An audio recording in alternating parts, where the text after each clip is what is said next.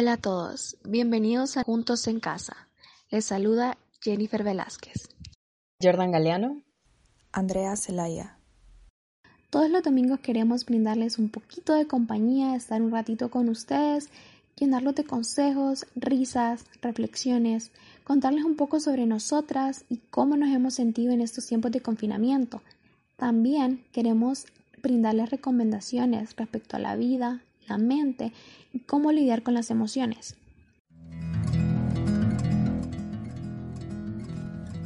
Me pasa que estas dos últimas semanas han sido cruciales para mi salud física y mental. Como algunos sabrán, vamos a entrar a semana 10 y eso incluye proyectos finales, tareas, exámenes y todo es trabajo. A veces siento que me vuelvo loca, ¿ustedes no? Siempre he tomado mis clases de manera presencial y juraba que bajo la modalidad virtual sería mucho más fácil y tranquilo, pero nada que ver.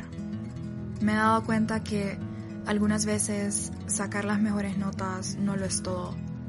A veces nos pasamos horas sentados frente a una computadora tratando de cumplir con todos los trabajos, peleando con compañeros que no trabajan en las asignaciones en grupo, o escribimos hasta que nos sentimos más la mano. Lo peor de tanto esfuerzo es que a veces ni siquiera obtenemos el puntaje máximo. Pero ¿saben qué? Siéntanse orgullosos de ustedes mismos y satisfechos con el esfuerzo que saben que pueden aportar. Eso es lo que nos diferencia como personas.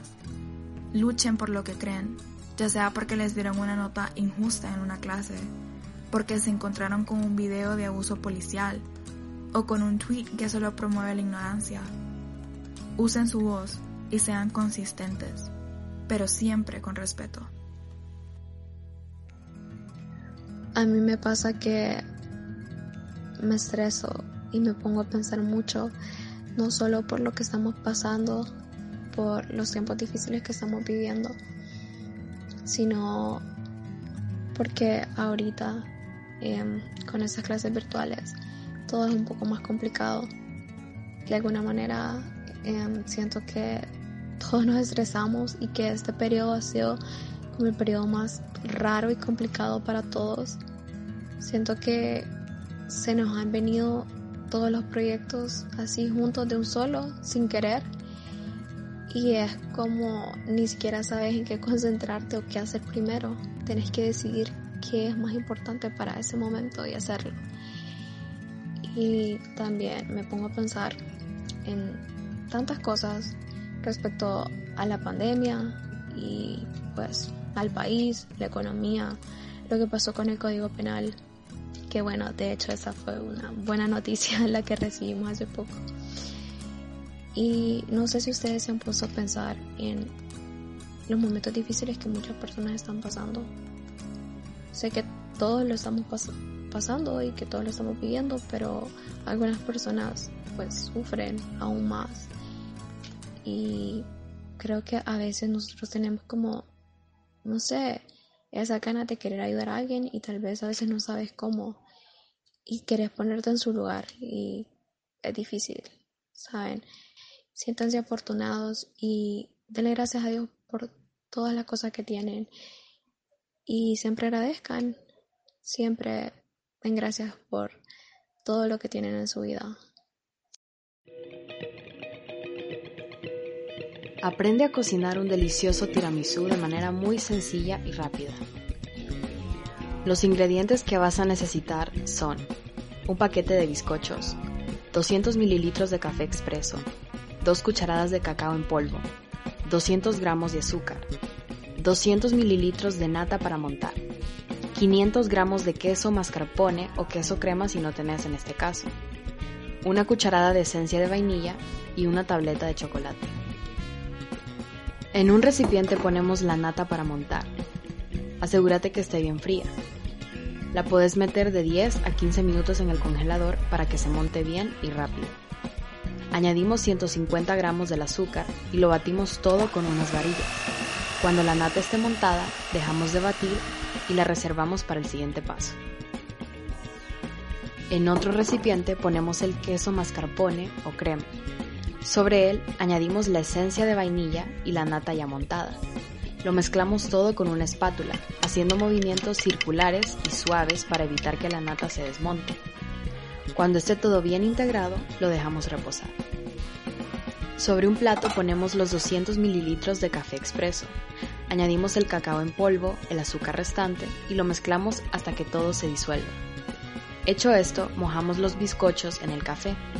Cuando se hayan empapado, los colocamos sobre la fuente o el molde donde vamos a preparar nuestro tiramisú casero. Sobre estos bizcochos ponemos a cucharadas la mitad de la mezcla de nata y mascarpone o crema que teníamos reservada. Sobre esta ponemos otra capa de bizcochos bañadas en café. Finalmente añadimos una segunda capa de nata y de queso hasta agotarla. Aunque si lo deseas, puedes ponerle más pisos al tiramisú. Hecho esto, rayamos la tableta de chocolate y lo espolvoreamos por encima del tiramisú. Esto le dará un buen toque de sabor. Cuando hayamos terminado, introducimos el tiramisú a la nevera y lo dejamos enfriar durante un mínimo de 4 horas. Pasado este tiempo, estará listo para servir.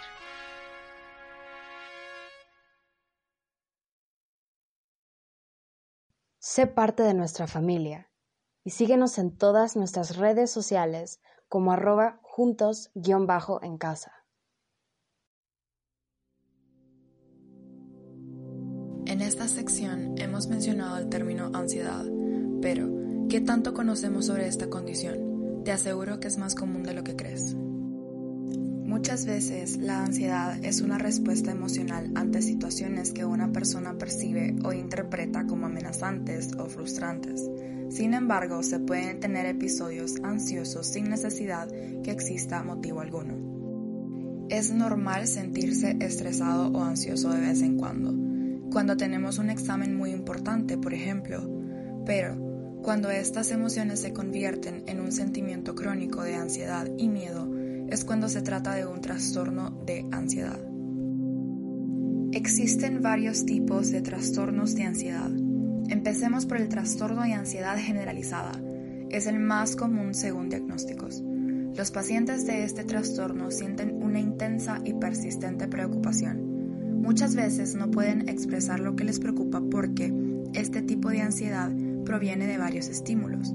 Se asocia con síntomas de inquietud, fatiga, dificultad para concentrarse, irritabilidad, tensión muscular e insomnio.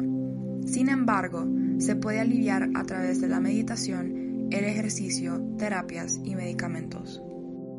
Trastorno de ansiedad por separación. Este tipo de ansiedad es más común en niños que en adultos. Es normal cuando de pequeños íbamos a la habitación de nuestros padres a medianoche porque tuvimos una pesadilla, pero cuando un niño quiere dormir siempre con sus padres o presenta episodios de llanto y angustia cuando no está con su figura de apego emocional, podría estar padeciendo de este trastorno. El trastorno de ansiedad social se refiere a sentir miedo al exponerse a un público desconocido. O sea, las personas que sufren de este trastorno evitan ser el centro de atención porque les preocupa demasiado hacer algo mal y ser avergonzados o juzgados. El paciente puede presentar ataques de pánico o intensos dolores estomacales al saber que tiene que participar en una actividad social. También podría evitar el contacto visual o comer en público y huir en medio de una presentación. Esta condición se puede presentar en niños y adultos. El mutismo selectivo es un tipo de trastorno de ansiedad social en el que un niño no es capaz de hablar bien en situaciones sociales, a pesar de hablar perfectamente cuando está con su familia. Esto se presenta mayormente en la escuela y se paralizan a tal grado que solo pueden susurrar o responder con movimientos de sí o no con su cabeza. Agorafobia es el miedo a sitios públicos o a las aglomeraciones de gente para ser más específica. Los pacientes de este trastorno se intimidan por espacios muy abiertos y el miedo de ser víctimas de un robo o contraer una enfermedad dada la proximidad de las personas. Se sienten más cómodos en sus hogares porque es un ambiente que ya conocen. La agorafobia se puede desarrollar a cualquier edad. Trastorno obsesivo compulsivo o OCD. A diferencia de los trastornos previamente mencionados, los pacientes encuentran alivio temporal en los impulsos provocados por la ansiedad. Esto significa que sus vidas están llenas de pequeños hábitos obsesivos, como apagar la luz del baño seis veces antes de irse a dormir. Finalmente, el trastorno de estrés postraumático está orientado al pasado, ya que es cuando una persona ha vivido un trauma y este regresa en forma de flashback y afecta a la salud mental como si fuera la primera vez.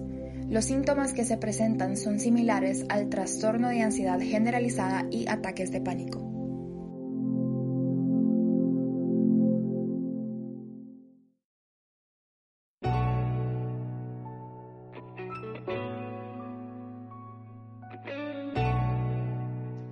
Tenés que ver al menos una de esas películas que han sido icónicas a lo largo del tiempo y hasta la actualidad.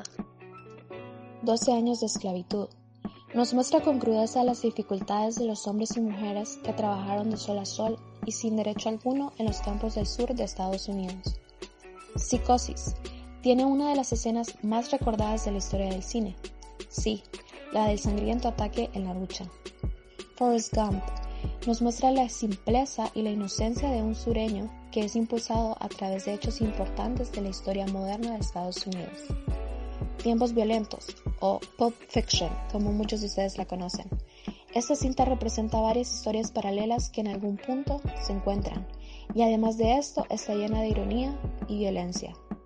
Y por último, El Padrino. Esta es una historia con casi tres horas de poder, crimen y violencia. Estamos muy emocionadas de realizar este episodio para ustedes. Este espacio se ha creado con la finalidad de darle la importancia suficiente a nuestra salud mental durante el aislamiento. Con tus hosts favoritas, esperamos tenerlos juntos en casa. Y así sin más, nos despedimos de ustedes, nuestros invitados preferidos. Cuídense mucho y no olviden sonreír porque siempre estaremos juntos en casa. Dirección. Andrea Celaya. Producción y guion. Jennifer Velázquez. Edición, musicalización y efectos. Jordan Galeano. Esto fue Juntos en Casa.